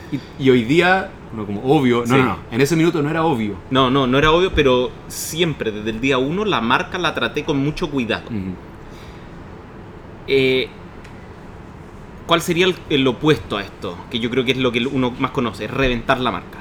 ¿Cachai? Reventar la marca, que la vean en todos lados y lo que yo diría como prostituir la marca. Está perfectamente bien si es que ese es tu modelo. No era mi modelo y por lo tanto yo decidí no hacerlo así, Mm. sino que cuidarla como un producto de nicho. Un producto que tú decís, pero ¿por qué de nicho? O sea, uno pensaría en expandirse, uno pensaría en, ¡guau! Mm. qué sé yo, ¿cachai? No, yo la verdad es que tenía otra visión en ese minuto. Y siempre he conversado con mis amigos cercanos, los cuales participaban, y siempre he conversado con mis hermanos, y siempre he conversado con mi señora, y siempre he conversado con, eh, eh, por decirte, mi hermano mayor me apoyó, me, me prestó plata para comprarme las primeras ollas. Se la devolví cuando ya necesitaba crecer. Ya había vendido un par de baches, junté la plata, se la pagué, y después mi papá me ayudó con la plata para la siguiente. Entonces me ayudó, siempre fue como familiar, o sea, un hermano con la etiqueta, el otro con plata para esta cuestión, pa, pa, pa, qué sé yo, y los amigos con mano de obra. En los cuales, eh, en el fondo, siempre había una cerveza para el trabajo. Siempre estábamos ahí trabajando, trabajando y tomando chela. Y yo siempre tenía, me construí un sistema. Todo esto es en la fase como realmente infantil, ni siquiera, como la fase como guagua Ujú. de la empresa. Es Una idea nomás. Me, me metí en los foros y vi cómo construir una máquina de chop. Construí una máquina de chop, me compré unos barriles, envasaba en chop y tenía chop en la casa para que cuando estábamos trabajando, chopito. Pero nunca se podía tomar antes de un cierto momento del día. Era como la regla, Listo. ¿cachai? Había una, había una regla, porque si no, oye, están, lo único que hacen es tomar, Claro. no era así. Bueno, eh, entonces hacíamos esto y, estábamos- y empezó como a agarrar vuelo, yo como que lo empecé como a profesionalizar y a desarrollar cosas que ni siquiera las empresas como grandes tenían, pero nosotros teníamos chicos. Laboratorio, propagación de levadura, eh, sistema de carbonatación forzada, eh, ciertos sistemas como de control de calidad que tú decías como, ¿cómo? Pero yo iba, hablaba con proveedores de laboratorio que tenían equipos usados, les compraba así al, al 2 y al 3, qué sé yo, y, y- y conseguía como matraces, platos agitadores magnéticos, cosas que en el fondo pueden sonar, eh, incubadoras, cuestiones así, o sea, era, era volvió realmente... ciencia. Se volvió ciencia. O sea, yo como que lo empecé a profesionalizar y le dediqué mucho porque tenía mucho tiempo libre ese último año. Y aparte era parte de mi tesis. O sea, era como que eh, el profe mío, eh, el profe alcalde, que, que mucha gente en el rubro lo conoce, se, se dedicó realmente como a potenciarme a hacer esta cuestión y como que casi que como side, el- era como el- la tesis, ¿cachai? Como la parte académica de la tesis. Tengo, tengo anotada aquí varias, son casi una o dos palabras de como desde Tamango anoté una lista de cosas que yo me acuerdo su minuto que tú, tú decías y era como esto es contra natura, ¿qué- qué- ¿en qué está pensando? Te voy a decir como son decisiones, son pequeñas elecciones que hiciste y quiero que en, lo- en la menor cantidad de palabras posible me digas por qué. Ok. ¿Ya? La primera es tu rol es maestro cervecero. ¿Qué, qué es ser maestro cervecero? Uh, En simplísimo. Ya, Mira, mi- simple. mi trabajo es cuando tu cervecería se, se jacta y se enorgullece de la calidad y el producto es primero, básicamente tú eres maestro cervecero porque ese es, si ese es tu producto y esa es tu empresa, eso es lo que tú tienes que ser, ¿me entendido, no? Tremenda respuesta. O sea, creo que para mí es lo lógico. Es decir, eh, llevémoslo asumiendo que tienes, ¿cómo se llama? Eh, auditores de todos tipos de, de walks of Sí, life. sí. Eh, en una empresa eh, tecnológica, el CTO, técnicamente el gerente general. Porque él lo que más sabe es, la- sí. ¿no es cierto? Mm. En una empresa de finanza, eh, ¿cómo se llama? El CFO vendría a ser como el gerente general. O sea, ¿para qué queréis tener un... Si es que como que el que más obvio, sabe de... de- ¿cachai? es, es una manera de verlo. Totalmente. Maestro cervecero, pucha, es Calidad. en una, en una empresa en la cual como que tu núcleo es ese. Hoy en día nos hemos diversificado y afortunadamente he aprendido mucho de todo lo otro. Pero, first and foremost, como se dice. Ese es como el... Esa es como la, la respuesta de qué es ser maestro cervecero. Y la inquietud por siempre mejorar los procesos y por siempre estar en la vanguardia y por pucha, viajar y conocer y estar... eh, o sea, como que en- dentro de mí hay una llama que está muy prendida por saber más y por mejorar. ¿cachai? Entonces eso como que yo diría que es parte de... Y Buenísimo. afortunadamente tengo un equipo que está comprometidísimo con nuestra manera de hacer las cosas y, y uno de, de los que me ayudaba cuando estábamos en, en el fondo en, en el garage haciendo Ujú. cerveza, eh, que es Miguel Schweitzer, eh, él hoy en día es el jefe de producción de nosotros. Y el jefe, y, eh, o sea, tú veis su background académico, él es historiador y después hizo un, eh, un magíster en diplomacia en Ah, Estados ya. Unidos, pero pucha, le metimos tanto profesionalismo en esa etapa que él aprendió a hacer cerveza también que hoy en día es el jefe de producción. Increíble. Sí. Increíble. Aquí ya, ya, ya pasamos de ti, ahora hablaste del equipo, tu socio. ¿Quién es y por qué es tu socio? Tengo varios, pero yo me imagino que te refería a Luis, eh, que sale en Instagram. Mm. eh, el Lucho Tamango también, lo conocen. Eh, ya, él, él yo te diría que se metió al... eh, a, la, a la idea, al plan de negocios, después de un par de intentos fallidos como de financiamiento, que, que fue más por mí que por... Por, por ¿cómo se llama? Por el, por la persona, por el financiero. Ya. No, eh, Ah, eh, ya. sí, sí. O sea, era más porque en el fondo yo no estaba cómodo con los términos del financiamiento. Eh, términos que en el fondo pueden haber sido un poco incómodos para mí, eh, sabiendo lo que, creyendo yo en- de la manera en la cual yo creía en, en el proyecto, yo sentía que no estaba como bien estructurada la manera de inversión. Y aprendí ahí, en todo ese tiempo, que con em, un abogado, eh, José Miguel Velagamba, Ya, Sí, eh, que me él, él- él me guió mucho en este eh, en esta negociación. Ya. Que para mí era la primera negociación que yo hacía. Term sheets de por Mm. medio, eh, un financiero se trató como un startup hecho y derecho.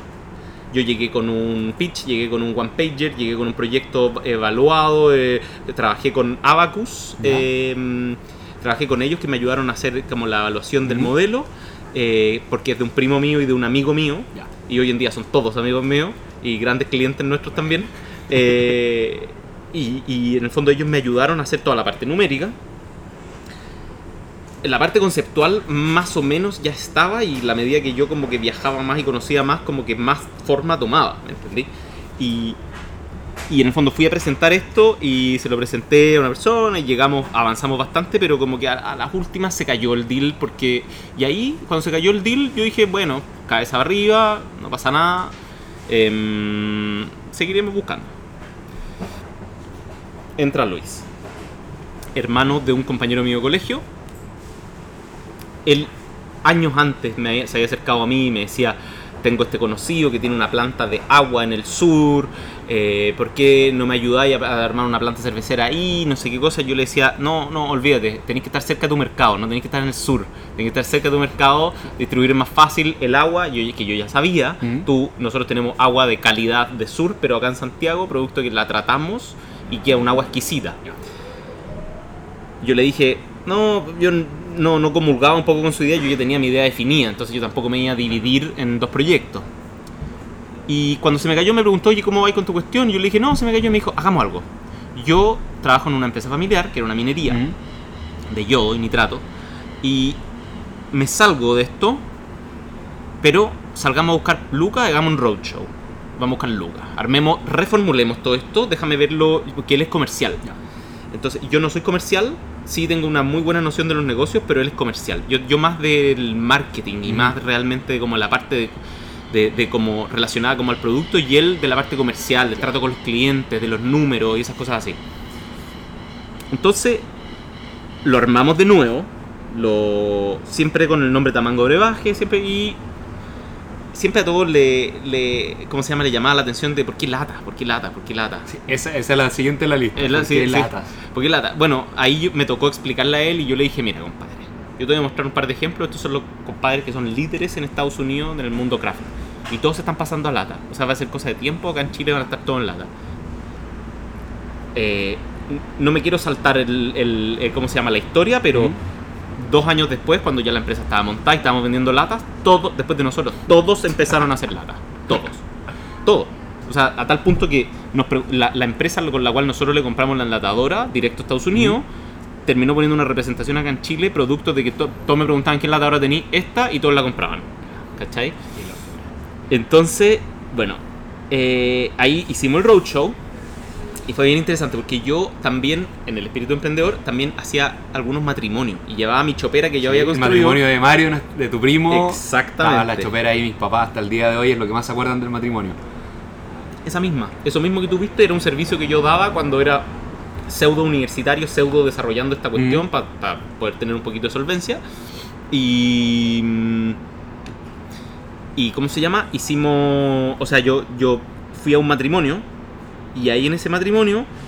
eh, de una persona que le encantaba la cerveza y Ya. todo. y fue un primo del novio. Y el primo del novio había vivido en Estados Unidos y dijo, estas son las cervezas más ricas que he probado en toda mi vida, qué sé yo, qué sé, bla, bla, bla". Se me cayó el primer inversionista, toda la cuestión, y dentro del roadshow, en conversaciones, jugando Catán con este amigo, qué sé yo, qué sé yo, eh, me dice, ¿en qué andás? Y le cuento y me dice, oye, pero mi primo eh, invierte en, en ciertos venture capital y qué sé yo, y el buen toda la vida me ha dicho, el día que este buen quiera poner la cervecería aquí, por favor me llame. Listo, lo anotamos dentro de la lista de las personas del roadshow. Pero hicimos, teníamos agendado, hicimos dos semanas o tres semanas, todas las tardes. Yo destiné producción completa de un mes para llevar botellas y botellas y botellas y les dábamos a probar mientras les mostramos esta cuestión en una presentación Qué que era buenísima.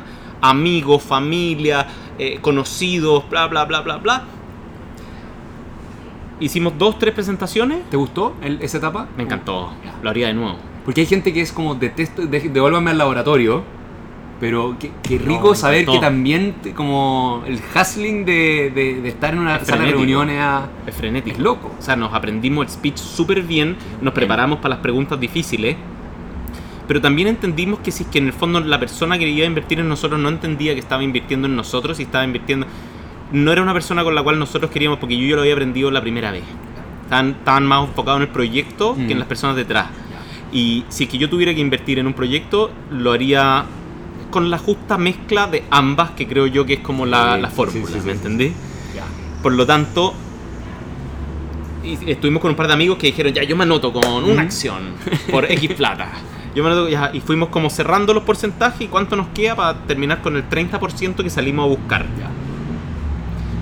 Eh, y ahí tuvimos la reunión con el del matrimonio.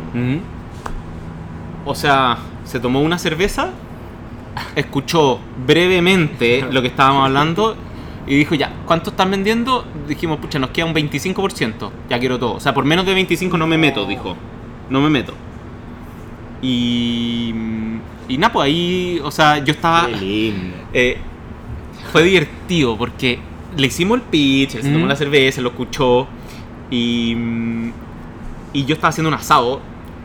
Volvimos. Ah, mira. Yo estaba haciendo un asado, me fui como un segundo para dar Ya. vuelta a una entraña. Y estaba dando vuelta a una entraña y hay una escena que es muy característica, que yo estoy dando vuelta a la entraña y siempre cuando hay vuelta a una entraña cae grasa y sale llama. ¿Hay cachado? Sí, sale sí, una sí, llama arriba. Y sale Luis, güey, hijo Lucho. Lo doy vuelta, sale una llama y me mira y me dice, Feli, quieren todo. Y yo así, volando las llamas. Oh. Y yo lo miro y le digo, ¿cómo todo? Todo, weón. Todo. Vengo a hacer refil. Ven para acá. No. Yo sacando la entraña y comiendo la entraña. y toda la ¿Cachai? Esto, esto ha pasado mucho en el podcast. Te das cuenta que uno no. Como cuántos asados has hecho en tu vida y no te vas a acordar de qué hiciste en ese asado en concreto, no sé cuánto, pero ese segundo de dar vuelta una Sí, entrada. claro. Como te dan cierta noticia y te queda el olor, Todo. el color, Absolutamente. dónde estaba parado. Una él, memoria parado. sensorial completa. Qué increíble. Absolutamente. Y así. Ya, y entonces yo entré con la entraña, medio cagado la risa. eh, y yo, ya, aquí estábamos. ya, que no, por menos del 25 que está ahí, que te queda, no, no me quedo. O sea, casi que yo le dije, pucha, sí, porque la verdad es que no puedo decirle que no a ciertas que ya, personas, qué sé yo, así que... Y la verdad es que se formó una, una un- varios socios que son personas que participaron desde el día uno como fieles tomadores, Ujú. que compraban cada vez que yo en el fondo vendía, Ujú. una vez al mes, y eh, personas que ayudaron, tales como Miguel, que en el fondo eh, estuvo Claro. ahí, o otro, eh, Martín Fischer, eh, que en el fondo también ayudó, junto con mi- compañeros míos, muy amigos míos del colegio, y ellos tienen ciertos porcentajes dentro de lo que no es el S25, ¿entendí? Luis, otro porcentaje. Juan Pablo, que vendría a ser el que tiene el S- Ujú. S25, que hoy en día es un... eh, Juan Pablo, Luis y yo somos los directores. Nosotros manejamos la empresa. Y, y, y ¿cómo se llama? Y, y entre los tres se armó una dinámica súper buena y, y con los otros, dentro de los cuales está mi primo, que tú Claro. conoces, etc. tenemos una muy buena, o sea, es un passion project para muchos Sí, y para los otros también es como nuestra, eh, eh, ¿cómo se llama? Razón de existir, por decirlo de alguna manera. O sea, para mí es un hijo. Este proyecto es un hijo, yo lo cuido como un hijo. Em, y, y ojalá en años después, cuando en el fondo la hija que estoy esperando, eh, si es que llegue a escuchar este podcast, eh, no se sienta, ¿cómo se llama? El- el- disminuida disminuida por esto, pero en el fondo para mí, cada vez que desarrollo ciertas cosas como en este negocio, me siento como si que naciera un hijo, ¿entendido, no? Entiendo perfecto. Y, y ahí en esa ampliación, ¿por qué tener restaurantes y bares? Además de fabricar tu cerveza, que que tu núcleo. ¿Era, era una expansión obvia? Eh, eh, Era parte del pitch inicial. Ya. Eh, yo siempre de lo que, eh, lo que leía como mm, el modelo de negocio exitoso en el mundo de la cerveza estaba vende la cerveza tú mismo al cliente final porque captas todo el margen y con Luis terminamos diseñando en el fondo esta empresa como multicanales en los cuales teníamos ven- eh, la idea de venta directa de latas a consumidor final a través de como un e-commerce y distribución, algo que era bastante vanguardista para el momento. Totalmente. Yo me acuerdo cuando contáis de lo de... De Lorient Shipping. Del Lorient Shipping, que Vamos a distribuirlo el mismo día. mismo Rápido, día, frío, sí, pa, pa, pa. sí. Esa cuestión no existía. Cuando cayó la pandemia nos vino como anillo al dedo, ya teníamos desarrollado todo eso. Después, barriles a bares y restaurantes, aparte de latas a tiendas, distribuidoras, etc. Y eh, el último vendría a ser, eh, eh, ¿cómo se llama? Restaurante nuestro propio.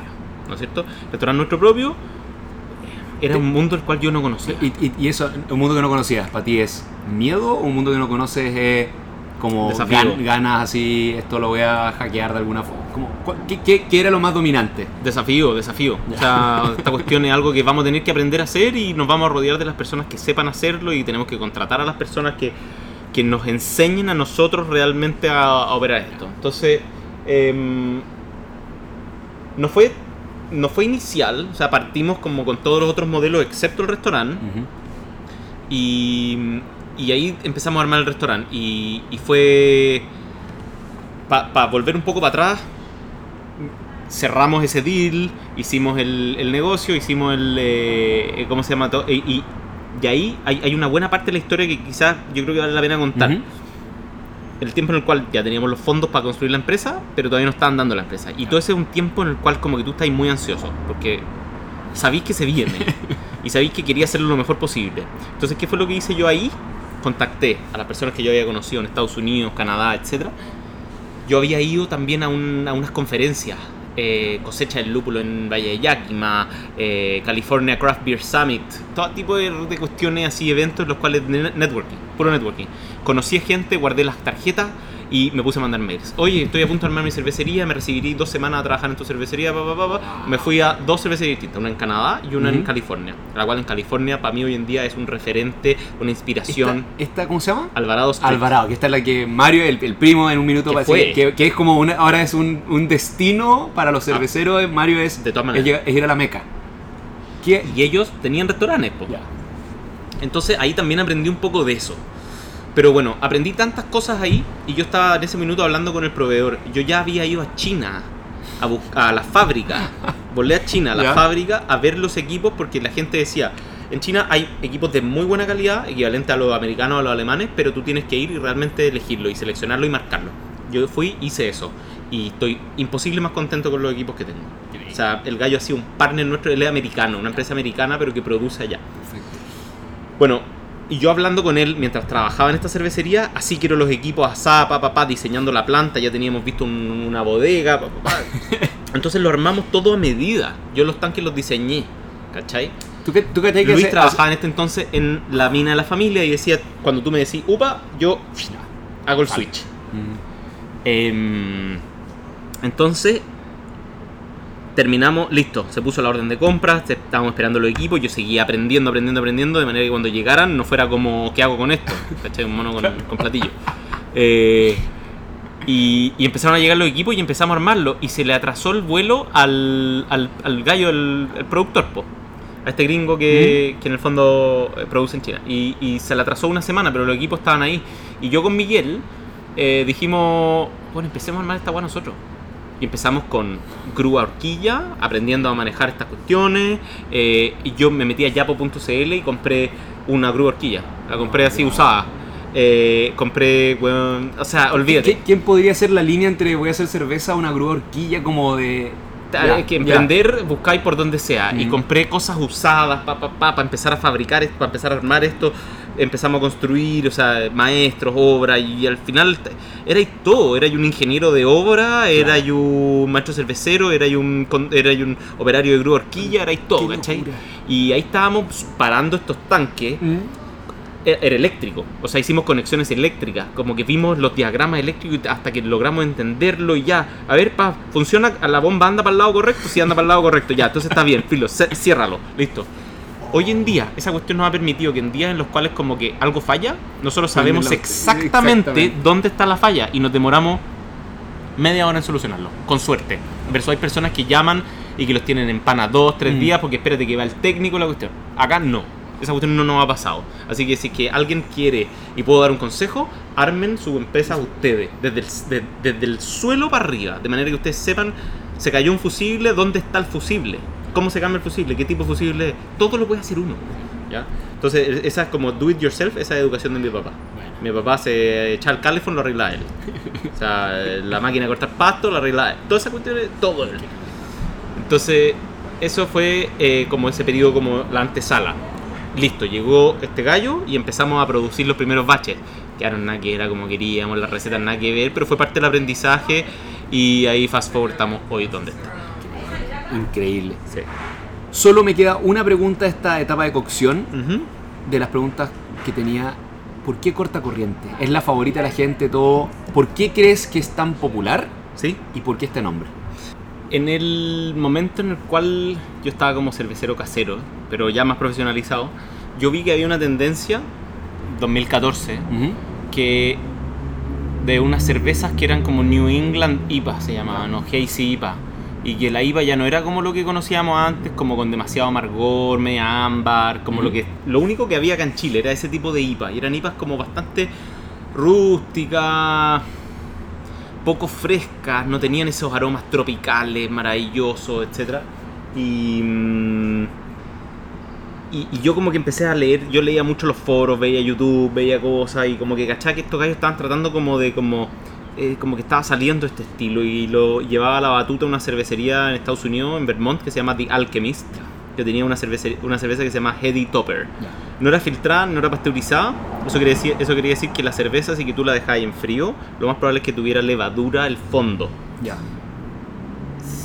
Si que tiene levadura al fondo, yo puedo cultivar esa levadura. Yo ya sabía cómo propagar esa levadura y en el fondo hacer una cerveza con esa misma levadura para que tuviera el mismo carácter. Me conseguí latas de Heady Topper. En ese entonces había un- una especie como de hype con estas cervezas que la gente hacía fila afuera de las cervecerías por horas, días, qué sé yo. El gallo publicaba el calendario de delivery en los distintos puntos y la gente ya estaba esperando. Yo conseguí un amigo mío de Estados Unidos que es de California. Le pregunté, ¿tenía algún amigo en Vermont? Y me dijo, tengo una amiga que va ahora. Le dije, ¿tú crees que puede hacer la fila para conseguir de esta cuestión? Él también era cervecero, entonces me dijo al tiro, yo, yo lo consigo, no te preocupes. Pam, compró las cuestiones y, y yo me tocó que también fui a Estados Unidos, pero a otro lado. Y ella y, y me las mandó por correo, una cuestión que es ilegal en Estados Unidos, me mandó por correo cerveza a, em, a donde yo estaba. Ocho latas. Conseguí Heady Topper. Abro una, compadre. Y fue como. la, foto, la foto de Hedy Topper eh, es, un- es una persona que le está explotando la cabeza para atrás por como el aroma de lúpulo, ¿cachai? Y como que te juro que fue eso. Y fue como, claro, esto es lo que yo quiero hacer. Y, y me dediqué a tratar de hacerla. Y los primeros intentos ya se llamaba corta corriente. ¿Por qué se llamaba corta corriente? Se llamaba corta corriente, en todo caso, quiero decir algo. Ujú. En ningún minuto yo creo que le he llegado a los talones a Topper. Ya, ya, ya, ya. O sea, para mí es un constante aprendizaje, un constante eh, trabajo de poder eh, eh, estar cerca de, de estos... Maestros. Sí, porque son realmente ídolos e inspiraciones, ¿cachai? Pero esa era la inspiración, o sea, como solamente para mencionar. Ujú.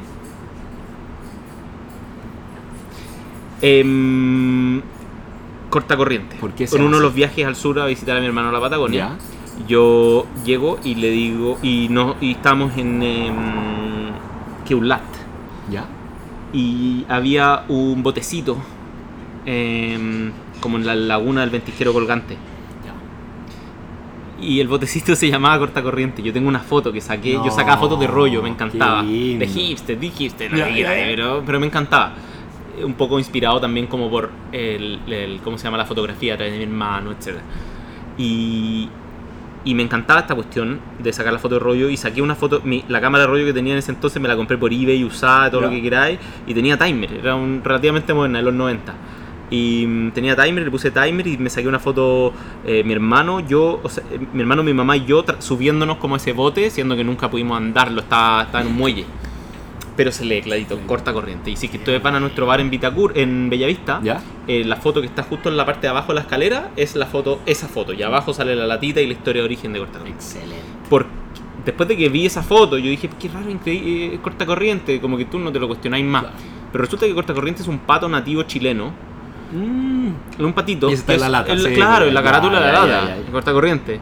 El pato corta corriente es un pato que nada en contra de la corriente. Mira. Desde chico, desde que es pollito. Oye, esto está- esto- es el nombre de la, de la biografía. Y Mira. no está ya, listo. Qué lindo. Entonces, eh, desde que nace el pato va medio nadando en contra de la corriente. A mí, si que tú lo lleváis a casos como más concretos como, como en la cervecería, claro, ¿por qué vaya a ser lata? Si todos te dicen que no hagáis lata, el mercado no va a comprar lata, la- voy a hacer lata, contra la corriente. Eh, ¿Por qué vaya a ser una IPA que no es tan amarga, que es turbia, que tiene aroma? Voy a hacer esto porque yo lo quiero hacer, ¿cachai? Mm. ¿Por qué vaya a hacer esto, esto, esto? Y siempre más o menos yendo en contra de la corriente, que hoy en día muchas cervecerías como que se han sumado a las cosas que nosotros hemos ido haciendo, como una especie de nueva generación cervecera. No es que nosotros lo hayamos inventado, pero, eh, pero sí, pero sí, exacto, lo lideramos acá. Y mm, eh, como para no generar animosidad, después que hayamos sido varios simultáneos, pero en el fondo la primera lata artesanal, pucha, Genial. ¿cachai? La primera IVA turbia, la primera, ¿cachai? Entonces, eh, ten- tenemos ese, esa cerveza, ese, esa historia de origen y en el fondo, para mí, Cortacorriente es como, eh, es como Life and Blood, como dicen, Eso. ¿cachai? eso. Cuarto capítulo es cortísimo, es la fermentación. ¿Qué es la fermentación? La fermentación, yo diría que uno de los pasos como realmente cruciales de la, de la fabricación de la cerveza, que es la conversión de las azúcares que están en este líquido dulce, esta extracción dulce de los granos, que además se le agregó lúpulo posteriormente en la cocción. Se enfría ese líquido, post hervor, y se le echa levadura cervecera, que es similar a la que se ocupa para fermentar el pan y que produzca gas y que se... eh, al comerse las azúcares, produce alcohol y CO2, es decir, gas y alcohol. Por lo tanto, la cerveza ya no es dulce, sino que ahora tiene alcohol y ahora tiene gas. Esa es la fermentación y el, la levadura es el mejor trabajador de la cervecería porque trabaja 24/7. Ahí está comiendo, comiendo, comiendo, comiendo, comiendo. Si tú no tenías una buena fermentación con una buena levadura saludable, etc., no tenías una buena cerveza. Y además, variedades o subtipos de levaduras hay tantas como lúpulos o variedades de vino, etc. Entonces tú puedes, lo ocupas como un ingrediente más. Green Room o las West Coast IPA tienen una levadura tipo californiana neutra. Las Lager tienen otra levadura de origen alemán, más neutra todavía, que fermenta más frío. Las turbias Hazy IPA tienen una levadura tipo inglesa, que es turbia, que deja un poquito más de azúcar residual, etc. Y esas son como las tres que nosotros más usamos. Esa es la fermentación. Te voy a, voy a hacer Proceso como que, genera calor también. Voy a hacer como que tú eres la levadura para este ejemplo que estuvo trabajando todos estos años sin parar. Sí. ¿Qué habilidades? Pasándolo bien, Sí, pasándolo sí, bien. Pero, pero, ¿qué habilidades que tenías de esta historia que me contaste de este niño inquieto, Ujú. eh, universitario medio contracorriente que estaba haciendo cerveza a los 16 en un curso por televisión? Eh, ¿Qué habilidades que tú tenías te sirvieron para ser un buen emprendedor? ¿Cuáles de las que ya venían en el bolsillo? Oh, estas me han ayudado mucho en esta vida. Hacer, hacer un buen asado. Quedó claro, o sea, ese fue el Claro, mejor pitch. claro, el mejor pitch. Perfecto. Em, ¿Qué cosas se quedaron? ¿Qué cosas sirvieron? Yo creo que la observación, Ujú. como ítem número uno. Poder observar qué es lo que está pasando y como analizarlo, tener como, como un buen análisis de, del- de tanto los productos, de los mercados, de las comunicaciones, de la estética, eh, de cómo, de, de- de qué es lo que realmente involucra montar una empresa y crear valor. Entonces, esas, esas habilidades que en el fondo pueden haber nacido de cosas súper simples como plantar una semillita y sacar una zanahoria, a cómo uno se desarrolla y, y aprende a tratar con las personas, eh, de cómo, de qué es lo que uno quiere realmente mostrar de uno mismo como una extensión, eh, o sea, de su marca como una extensión de uno mismo, de, mm, de, de cómo uno le quiere aportar a este mundo, de qué imagen quieres causar, o sea, al final son, son, son como hartas, hartas cuñitas que en el fondo van, van definiendo lo que en súper simple, y no sé ni siquiera si se usa hoy en día, es como la misión y visión de tu empresa, pero eh, pero para mis socios y para mí eh, resulta ser como un poco como nuestra identidad ¿me entendido no? entonces eh,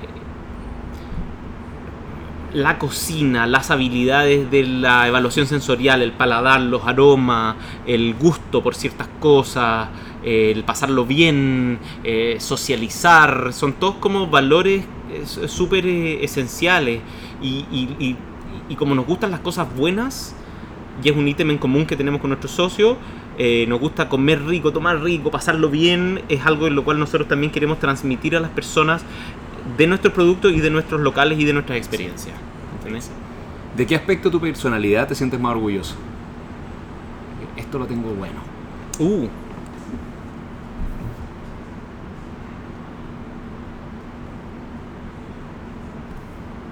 Pucha, es bueno y malo. Eh, te voy a explicar el porqué. A ver.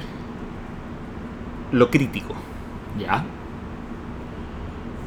Yo creo que la capacidad de crítica, y no solo externa, sino que interna, yo creo que es a- 100% constructiva cuando uno puede lidiar un poquito con ese diálogo interno, el cual a veces es muy nocivo para algunas Mm. personas. O sea, eh, eh, quiero hacer un, un especial hincapié en la salud mental y que ser muy crítico con uno mismo es completamente detrimental y puede llevar a depresiones severas y en el fondo, eh, eh, eh, ¿cómo se llama? Patrones tóxicos.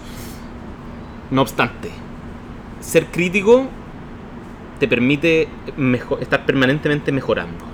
Ser observador y después, posterior a la observación, una, una buena crítica, bien formada, con, con pies y cabeza, con, con razones, con fundamento, te permite eh, eh, mejorar todo y te permite eh, cosas tuyas, ¿me entendí? O sea, de- de cosas muy básicas como, pucha, ¿sabes que estoy crítico de mí mismo porque hoy día estoy cansado? O sea, ¿por qué estoy cansado? Y como que hago una crítica constructiva de, ¿sabes que no, no puedo entrenar dos veces al día eh, porque me estoy cansando mucho y la verdad es que no estoy rindiendo? O me estoy enojando harto. ¿no? Me estoy enojando harto, como que la verdad es que no debería estar tan enojado con estas cosas, debería dejar pasar, debería... O esta cerveza no está rica, la tenemos que botar. Cosa que ha pasado. O sea, el cervecero que te diga que no ha botado una cerveza eh, está mintiendo. O las cervezas alguna vez han sido malas. Y creo que es mejor el caso de... Sí. Así que yo te diría que es eso, como lo, lo crítico. Pero ¿por qué te digo que puede ser complicado? Eh, a la gente a veces le cae mal la crítica, eh, si es que es externa. Y, mm, y, y nada, en el fondo no es confrontación, es simplemente un, una observación de algo que se puede mejorar y hay veces que la gente se lo toma más personal, siendo que quizás no, no debería ser así, o quizás sí, porque es parte del trabajo que hizo la persona, ¿cachai? Pero lo importante es el respeto en todo momento eh, y uno, yo creo que eso lo va aprendiendo con el tiempo y con tratar con las personas que es algo que teniendo restaurantes te puedo decir que uno hace mucho todo el día o sea los restaurantes son es un negocio que, que requiere de muchas personas cocineros, garzones, coperos, aseo, uff, súmale, súmale, súmale, súmale. Son tantas personas y cada uno de ellos es un mundo. Entonces, eh, tratar con personas, que es algo que quizás yo te hubiese dicho, no, yo creo que no tengo habilidades. Pucha, cuando uno aprende ciertas cosas y, y, sobre todo hacer las críticas, que es mi labor, es, es, mi rol en esta empresa. Yo siempre lo hablaba con mi socio Luis. Él me decía, pucha, pero que como que esto, esto esto te parece mal, esto te parece mal, cuando nos estábamos recién conociendo. Yo le decía, es que, es que no es que me parezca mal, es que puede ser mejor. Y, y siendo mejor, nosotros vamos a agregar más valor. Pero no te lo toméis como que está todo malo. Es ese es mi rol en la empresa, le decía yo. Porque si es que nadie va a hacerlo, tengo que ser yo. ¿Me entendés? Y ese es como, como yo creo que es una característica de la cual estoy como medio orgulloso, pero a la vez como... Pero, qué bueno que estás consciente de eso, así como esto lo puedo ocupar hacia ti mismo, puedo sacar el mayor valor de mí y en el resto le pongo... Es, es como los poderes Jedi. Eso es. Quinta y última etapa, maduración y embotellamiento. Son preguntas chiquititas, pero ¿qué pasó aquí en o este? o enlatado. O en la... Eso, mira, ya. ¿Qué, ¿Qué, es esta etapa? Eh, la maduración. Termina la fermentación requerimos ahí control de temperatura, enfriamos y en frío es cuando realmente maduran los sabores de la cerveza. Se van hacia el fondo las levaduras que están en suspensión, que ya terminaron de trabajar, y se empiezan a suavizar todos esos sabores y a transformarse en un líquido elegante, rico, eh, que, eh, que, cerveza terminada en el fondo. Y nadie quiere tomar cerveza tibia, excepto los ingleses. Em, que está bien cuando uno está allá. Eso ya. When in Rome, como dicen. Pero em, termina de madurar, se le agrega cualquier método que uno use para carbonatar, que tenga gas, y después se enlata.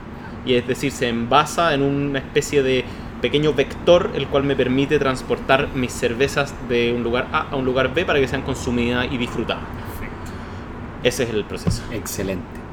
Llegan los de TED Talk y te dicen ya, nos encantó tu historia, eres muy buen personaje, ¿cómo se llama la charla?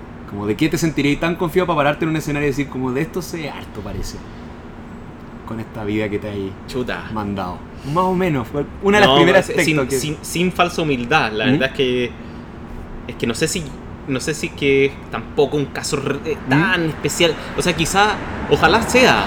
pero como que desde la lupa de uno mismo. Como que quizás es como quizás es como, pucha, casos de empresas, hay miles, quizás como, claro, película de Apple, pero Apple, imagínate lo que es, pues, o sea, nuestra cerveza la toman en un país, aparte, un, segmento pequeño de personas en un país. ¿Qué, ¿De qué, de qué, podríamos enseñar, ¿Qué puedes enseñar a alguien como con tu historia hasta ahora como emprendedor?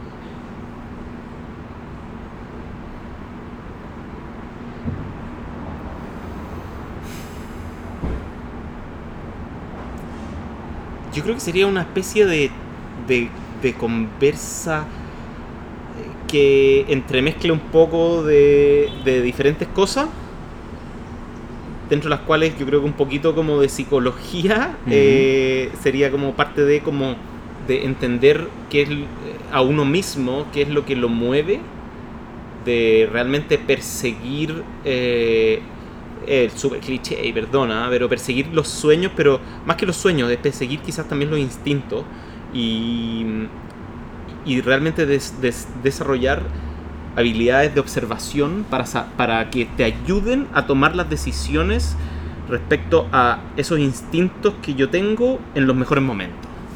¿Entendí?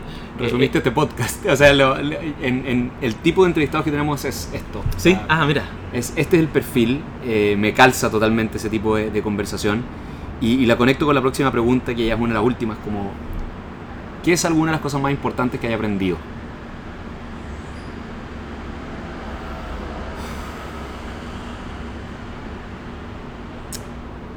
Uno, voy, voy a. Algunas, dijiste, Dale, así que voy a, voy, a, voy a tocar varias. La primera es quizás an- adentro de lo crítico que uno puede llegar a ser, a no ser rígido.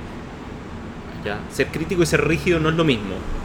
Eh, analizar de manera holística y completa una situación antes de realmente manifestarse respecto a lo que uno cree, yo creo que va- te brinda muchísimo, eh, muchísimos dividendos. Es decir,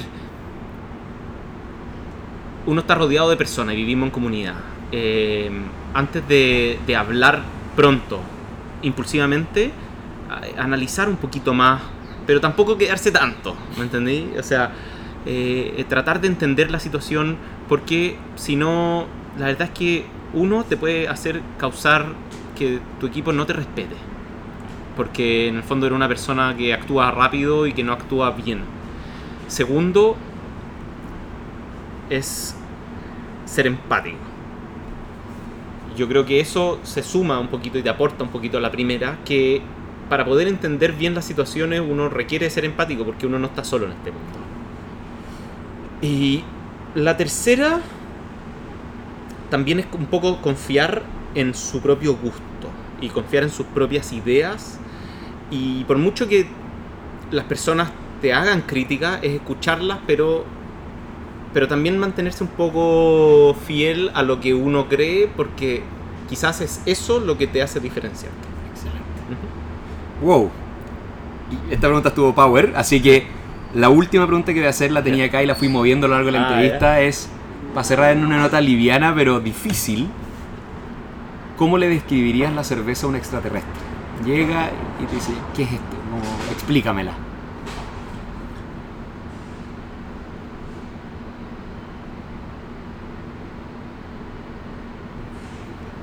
A un extraterrestre. ¿Tú crees que no tienen cerveza?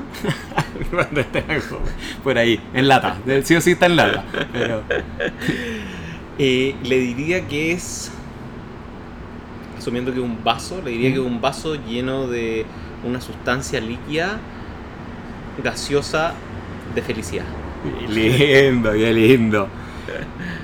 Eh, Feli, te dejo que hables directo a... Acá hay hombres y mujeres de todas las edades del presente y del futuro. Acá vas a ser papá, puedes hablar al futuro también. Ah, bueno. Todo esto va a quedar ahí, rodeado de... Ya son casi 30 personas que han pasado antes, quién sabe cuántas vengan después.